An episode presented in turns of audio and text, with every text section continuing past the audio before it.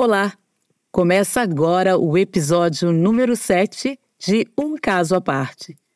Eu sou Noêmia Colonna e sou uma jornalista que adora garimpar histórias de mulheres maduras inquietas e questionadoras, com experiências de vida que são um caso à parte e, claro, de amor por elas mesmas.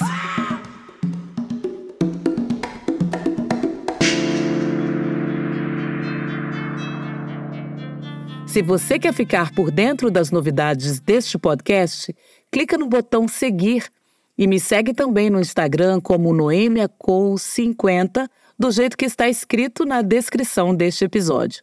Compartilhe com aquela pessoa que você acha que tem a cara do podcast. Assim, a gente consegue espalhar a semente da beleza da maturidade e da ousadia de mulheres maduras bem criadoras de caso pelo mundo. Durante a minha adolescência em Brasília, eu comecei uma paixão pelos livros quando descobri a biblioteca da cidade e seus milhares de volumes que reluziam à frente dos meus olhos ávidos por lerem todas aquelas capas e páginas com um cheiro bom e bem peculiar de papel. Tudo começou lá na minha infância, quando, na casa dos meus pais, ostentávamos orgulhosos uma estante de madeira marrom escura com tantos livros que o móvel ocupava o centro da sala e servia de cenário para a gente tirar foto de família. Era o máximo. E eu não fui uma menina que roubava livros, sabe? Mas pegava vários deles emprestados na biblioteca. E no desespero de terminar a leitura dentro do prazo da devolução, eu acabava lendo dois, três livros ao mesmo tempo, um hábito que carrego até hoje. Mas o que fazer com tanta informação assimilada? Se aquilo entrava na minha cabeça, aquilo também precisava sair. Foi aí que eu descobri minha paixão pela escrita. Escrever era e é a minha forma de expressar minha visão de mundo com as influências que retirava dos livros que eu lia. Primeiro vieram as redações escolares, depois a faculdade de jornalismo. Em seguida, a profissão de repórter e redatora e milhares de textos para TV, internet, blogs, notícias, redes sociais e atualmente este podcast, onde eu conto minhas histórias pessoais, mesclando com os casos à parte de mulheres incríveis com quem eu converso por aqui toda quinzena. Se um dia eu vou escrever e publicar um livro, hum, não sei, mas tenho muita vontade, viu?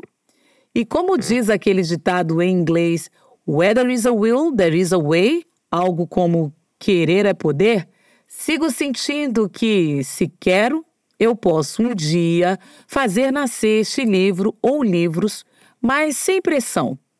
Por enquanto, vou escrevendo com liberdade, espontaneamente, enquanto continuo devorando os livros que me ajudam a moldar minha visão de mundo e o meu jeito de viver até hoje quando transito para a fase madura da minha vida de mulher de quase 50 anos. Mas tem mulher fazendo diferente e já no meio dos 40 anos. A Verônica Botelho é uma delas.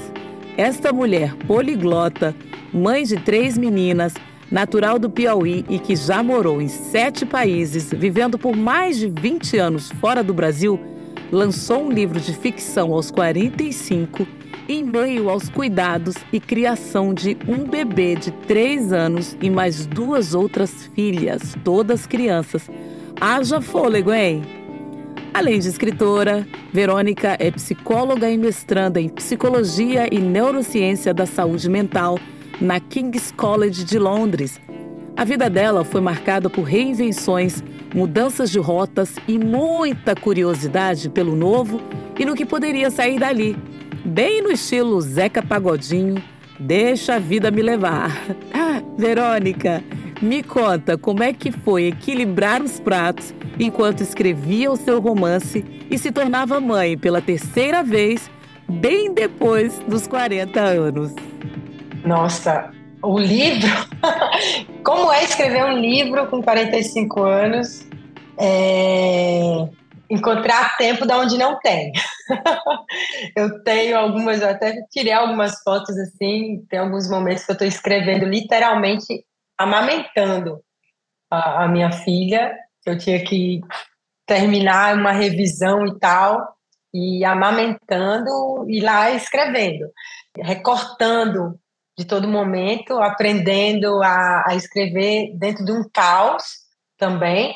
E é isso, é recortar um tempo de onde aparentemente não existe, né? E aqui eu acredito que com os anos é, e estudo, sou formada em psicologia, o que me ajudou muito foi estar no momento presente, né? Então, assim, eu, amamentando, diz, ah, mas momento presente, se amamentando e escrevendo, sim, essas, esses momentos, assim, são como exceções. Dentro do caos, mas, ok, estou escutando vários barulhos e tal, mas eu tô, eu tô escrevendo, então eu, eu como crio uma redoma e escrevo, comunicando para as minhas filhas mais velhas, olha, eu preciso, agora tá out. Também é verdade que eu, a maior parte da produção dele, o livro se chama Verão, mas foi feita no inverno. Então, no inverno europeu, eu vim e eu disse, eu tenho que escrever, eu tenho que acabar esse livro. Tinha alguns parágrafos, eu me dei um tempo e era aquilo, eu pegava dois dias na semana e eu desaparecia por cinco, seis horas cada dia. E os outros dias eu estava completamente inteira com a minha terceira filha. Né? Uau! Isso, Verônica. a parte de escrever é um lado. Ficar grávida aos 42, como? Ai, gente, assim, é irresponsável dizer, ah, não, não sei. A gente sabe né, como é que fica.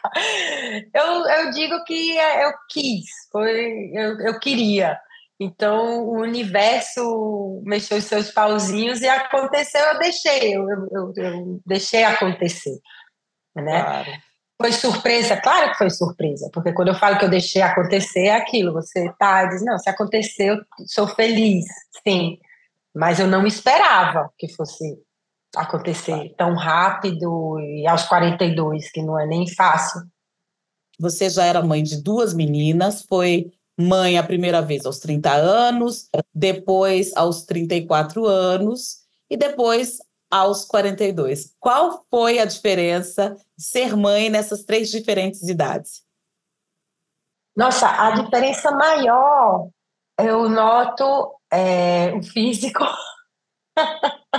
eu já não tenho o, o, o, mesmo ritmo físico, mas aí compensa de outro lado, né? Eu tenho um traquejo melhor. E, mas a, a maior diferença mesmo foi aonde eu fiquei grávida. As minhas duas primeiras filhas nasceram na Itália, então eu fiquei grávida na Itália, e a terceira foi no Brasil. Então eu, eu tive esse um choque cultural de, da maneira mesmo, né, de, de ver a gravidez. Aqui na Itália a, a gravidez é vista como uma coisa natural do corpo, e no Brasil eu senti mais como uma doença, né? Muito uma atenção como bem diferente, né? Então, eu, no Brasil fui considerada gravidez de risco, o que aqui na Itália não seria considerada nos 42 anos. Então, eu notei mais uma diferença nisso. Eu tive que procurar uma ginecologista que fosse a favor do parto humanizado. Eu, na Itália, tive as minhas duas filhas em casa, isso você fala que no Brasil é visto como uma doença porque você engravidou depois dos 40. Então, depois dos 40 já é considerado uma muito, gravidez. Muito, é, muito, muitos, né? exam muitos exames, muito, né? Então, assim, eu para mim foi e essa foi a diferença maior mesmo. E, e, também, imagina, eu tive as minhas duas primeiras filhas em casa. Aí no Brasil é um dos países campeões em partos cesáreas. Então eu também estava com, eu tive passei a gravidez quase toda com esse receio, né? Isso acabar com, fazendo, tendo que fazer uma cesárea, porque eu tô aqui. Se a médica falar que eu tenho que fazer, eu não posso ir contra e tal. Então foi a diferença maior que eu vi foi nisso mesmo. Certo. Assim, a minha primeira, ela me teve exclusivamente por mais de dois anos da vida dela. Aí a minha segunda já nasceu tendo que me dividir.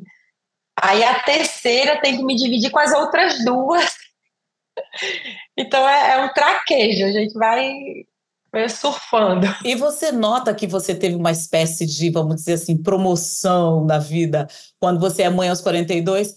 é, pelo fato de você estar tá mais tranquila, mais segura de si, ou não? As inseguranças, os temores, as neuras de mães foram as mesmas? Assim, eu aprendi bastante, né? Porque ser mãe, uma das coisas que eu aprendi com os anos é errar sempre. Então, assim, com a minha primeira eu errei muito, com a segunda eu fui errando um pouquinho menos, com a terceira, pelo menos não os mesmos erros, eu não vou cometendo os mesmos erros, né? Você vai aprendendo, vai cometendo outros, mas aqueles mesmos não. Se eu Vão nascendo novos, né? É, aí vamos assim, aí eu, tô, eu sinto, estou sempre aprendendo, né? Tô nesse processo que é, cada filha são aprendizagens diferentes. É, mas quando adoecem, é tudo igual. Primeiro, segundo, eu viro. E eu falo que eu não sei se é porque eu fui mãe na Itália, eu sou meio mãe urso, assim. Eu, quando eu fico meio super protetiva nesse sentido. Aí nisso eu tô dando uma melhorada. Deu uma melhorada, mas essa minha melhorada veio principalmente com a separação do pai das duas primeiras, né? Porque eu tive que aprender a deixá-las ir, porque elas têm que passar um período com o pai também, apesar delas morarem comigo. Então aí foi foi no baque, no, na dor e fui aprendendo a ser. Então assim, hoje elas pegam um voo do Brasil para cá sozinhas, a primeira vez era ah, meu Deus. Agora já leva um pouco melhor. Uma mãe mais madura faz uma escritora mais madura? Eu faço essa pergunta porque você já tem dois livros publicados. Então, o seu segundo livro você escreveu é, já depois da última maternidade e aos 45. Enquanto maternava, criança pequena, ia escrevendo. Essa maturidade, tanto na maternidade quanto no segundo livro, fez diferença na hora de botar sua obra no mundo? Sua, sua, sua quarta filha no mundo, né? Vamos dizer assim, o livro? É, é, quinta, né? Porque eu tenho o primeiro livro ainda. Exato. Então, vocês são é.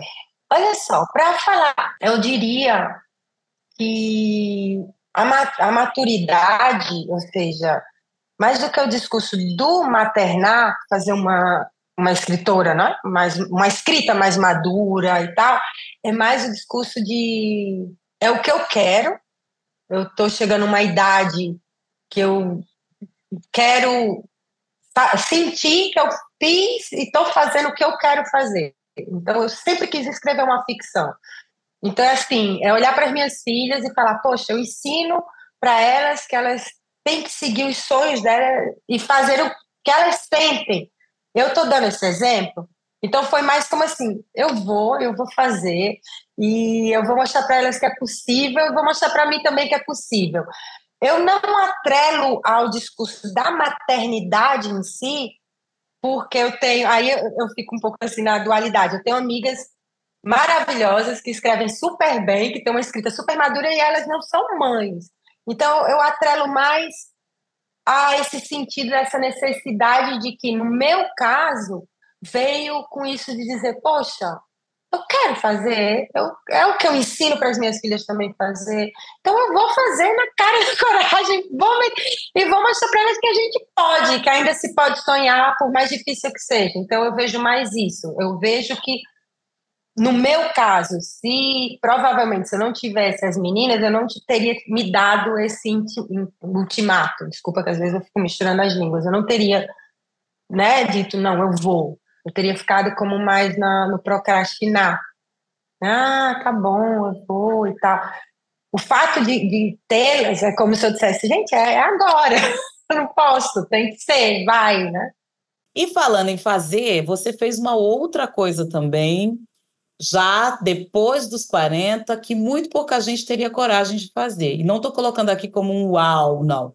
Eu estou colocando aqui como uma forma que eu vejo de mulheres como você, né, que depois dos 40, 50, 60 anos tomam decisões que muitas pessoas poderiam reprovar, que é o caso de fazer o caminho inverso. Você mora fora do Brasil desde os seus 18 anos, construiu toda uma vida, morou em sete países diferentes, né? É poliglota, tem todo um conhecimento multicultural do mundo, e depois de mais de 20 anos, né, 23 anos morando Exato. na Europa, você decidiu voltar para o Brasil. Você teve medo? Por que, que você voltou? Por que, que você tomou essa decisão? Você teve medo? Nossa, medo. É... Interessante pergunta. Hoje eu estava.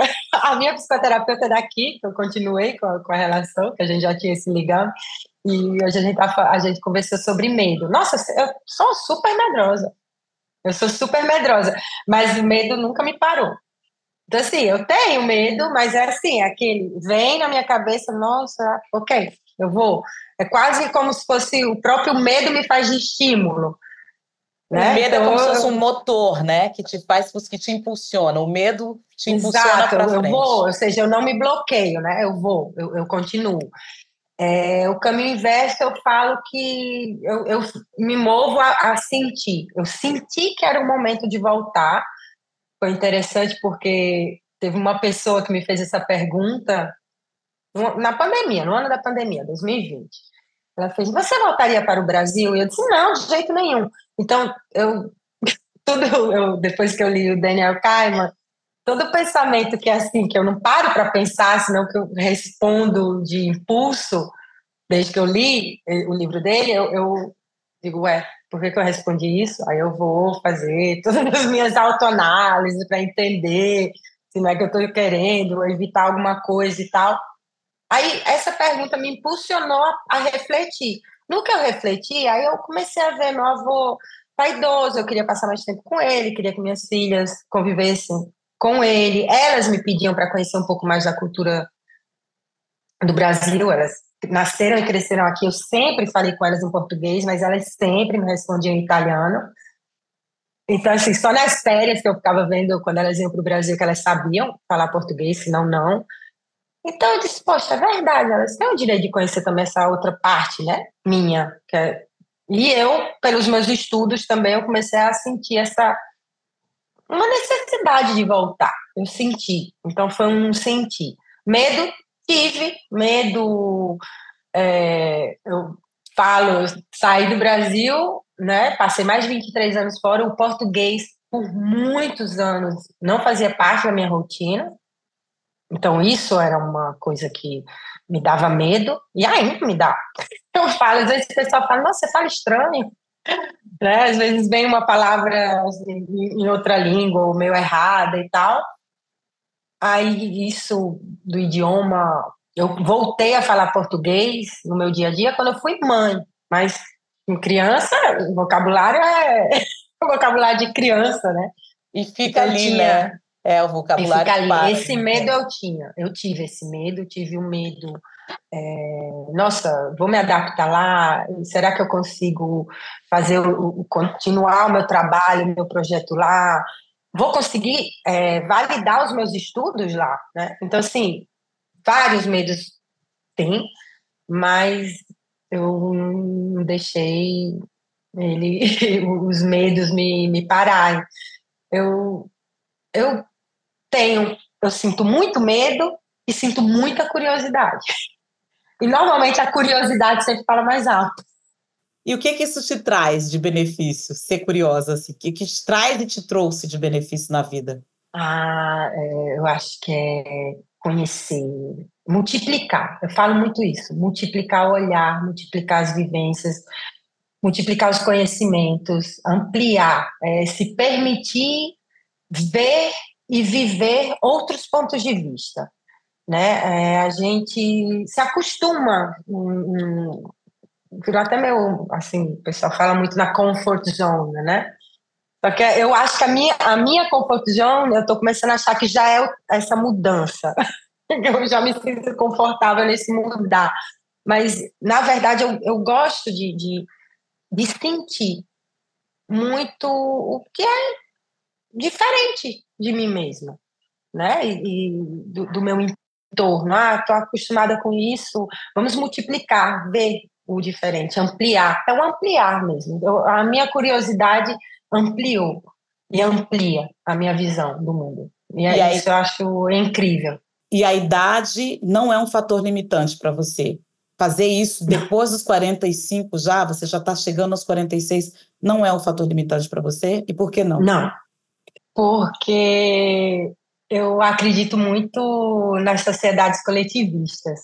E o que eu estou notando com esse envelhecer, vamos falar assim, é que agora eu estou começando a, agora eu estou começando a ser respeitada, mais respeitada pelas pessoas mais velhas, mas eu continuo conseguindo fazer amizade com pessoas mais novas. E no meu ideal de, de sociedade, de convivência, as gerações elas se interconectam, elas se integram e elas interatuam. Então, no, esse, nesse meu envelhecer, eu estou começando a me sentir mais parte desse, desse todo.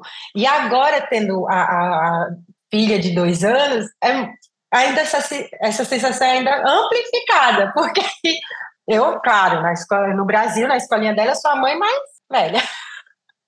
né? Mais então, experiente, então, mais, mais, experiente, chiquérrima. Então, assim, eu tô adorando, mais uma vez, estar em contato com esse mundo dela, de descobrindo as palavras, descobrindo as coisas, de estar em contato com as amigas e os amigos dela, de estar em contato com essas novas mães, esses novos pais.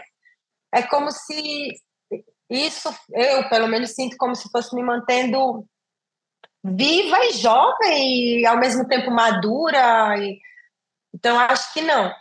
Eu tive no Senegal, alguns anos atrás, casamento de uma amiga, e eu estava conversando com uma pessoa mais sábia. Digamos que era assim, tipo a pessoa respeitada daquela cidade, uma cidadezinha pequena, no vilarejo.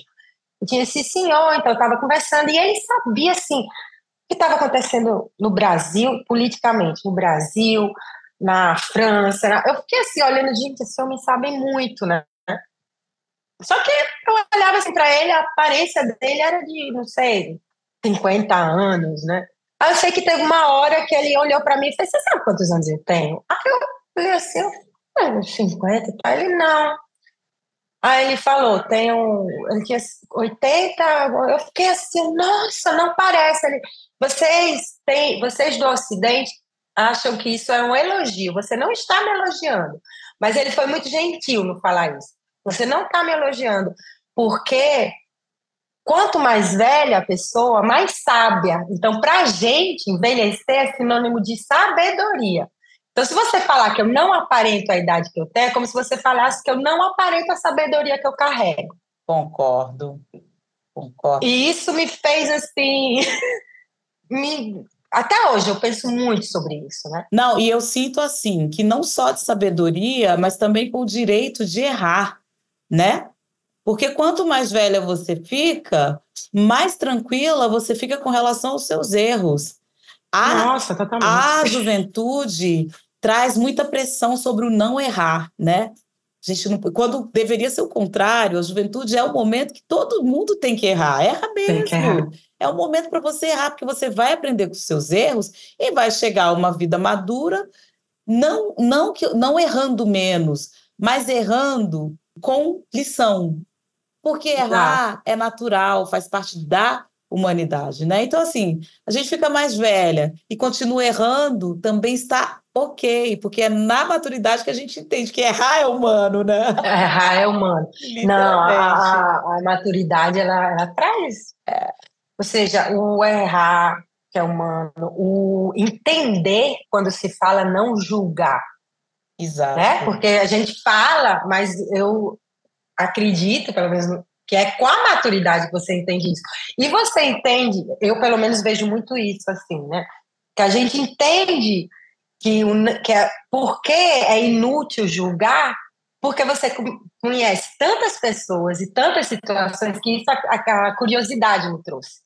Que aí você vê, não, tudo é possível, somos todas vulneráveis, tudo é passível de erro nesse conhecer, né? Porque também nos conhecemos através das outras pessoas. Então, com a maturidade vai chegando toda essa carga, assim. Eu, eu tô curtindo bastante. Eu vou que falar legal. a verdade. Eu tô curtindo bastante. É, eu sempre fui uma pessoa que é, muito. Sempre cuidei muito da minha saúde física, mental, alimentação e etc. Mas antes eu tinha mais isso, ai meu Deus, nunca fiz nenhum intervento, não que eu condene ninguém, mas eu comigo mesmo nunca quis fazer, porque eu sou super alérgica, sempre me entrou paranoia, aí sempre usava mil cremes, agora eu estou muito mais relaxada, assim, mais bem, não de, de relaxada, de largada, mas Sim. relaxada bem. Então, assim, no dia que eu tô afim de me arrumar, eu me arrumo. Se eu quero sair de chinelo, até de pijama, ou eu saio. Tô, isso me deu uma, um uma alívio, né? liberdade. Né? É. é maravilhoso. E falando em liberdade, vamos falar um pouquinho sobre a Verônica escritora. E a Verônica escritora mais madura, né? Porque consolidar um livro aos 45, com mais três no prelo, né? Porque o Verão, o seu segundo livro, faz parte de uma série de quatro livros, né? Verão, uhum. outono, primavera e inverno. Me conta um pouquinho como, como foi escrever esse livro, Verão, aos 45, enquanto maternava. É, é isso, tentando tempo e me concentrando bastante. Mas então... essa experiência refletiu na história que você contou? O, o ser mãe. Não digo hum, ser mãe, mas o fato de você estar tá tão ocupada, né? Tão ocupada aos 40, depois dos 40, seja como mãe, seja com o processo da escrita do livro, né? Porque não é brincadeira, não, né? É, não, não, não é, não é. Mas foi realmente determinação. Ali foi, foi na garra mesmo, tirando o tempo da onde não tinha como eu comentei no início. É, a decisão veio muito também um pouco de frustração. No Brasil, estou tendo muita dificuldade para reconhecer os meus estudos de psicologia. Eu estudei, acabei estudando, é, fazendo a faculdade que eu finalizei foi na Itália. Aí eu estava nesse processo assim de frustração e aí agora eu digo gente, para, para tudo não posso ficar chorando, né? Não, eu... a minha especialização é psicologia cultural e neurociência cultural. Eu criei uma teoria que se chama multipercepção cultural, que é isso sobre o multiplicar, quantas mais realidades a gente conhece e tal, e eu estava muito no acadêmico. Aí eu estava entre essa frustração de não reconhecer meus estudos e sempre estressada, porque eu faço um mestrado na King's College. Aí o meu companheiro olhou para mim e fez: ah, seria tão mais relaxante você escrevesse ficção e tal. Mas ele falou assim, aí eu, ele disse, tenta, por que você não senta, escreve? Eu, ah, mas eu não consigo. Ele, tenta, nem que seja para se divertir. Então, o que eu tentei, e eu acho que consegui, foi os estudos acadêmicos trazer em forma de ficção. Então, eu, de uma maneira mais leve, mais suave, através de, de uma história. E eu me diverti horrores.